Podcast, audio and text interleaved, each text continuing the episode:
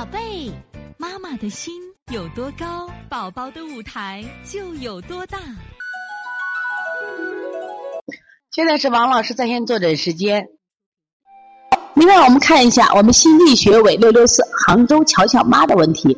王老师，我们最近感冒了一次，三天之后鼻涕快没了，一直呢就有一点黏黏的鼻涕，属于鼻炎吗？我就用补脾和鼻须按摩就可以，大便还是偏干燥，但每天一次好多了。最新手法在这个时期还可以做吗？还可以哦，真的非常棒。你看六六四杭州乔乔妈，其实呢从她的编号上也并不大，也是才学习不久啊。但是现在，你看给孩子推的也非常好啊，这不是也我们也要把掌声送给我们这位新晋的学委六六四杭州乔乔妈，他们用他自己的努力啊，真的能改变我们的孩子的体质啊。这个偏干燥呢，可以用滋阴啊，然后鼻涕呢，就是你必须按摩继续做。我觉得华风入洞啊，在治疗这个止鼻涕上效果是最好的。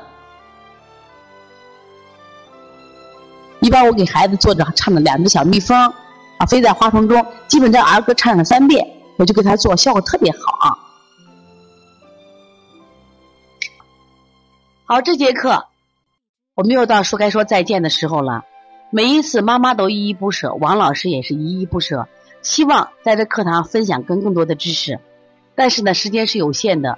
但是我想学习是无限，所以从现在开始学习小儿推拿，从现在开始学习正确的育儿理念，一点都不晚。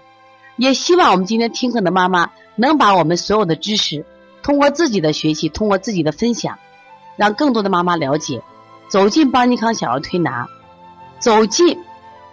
邦尼康的课堂，让我们获得正确的育儿理念。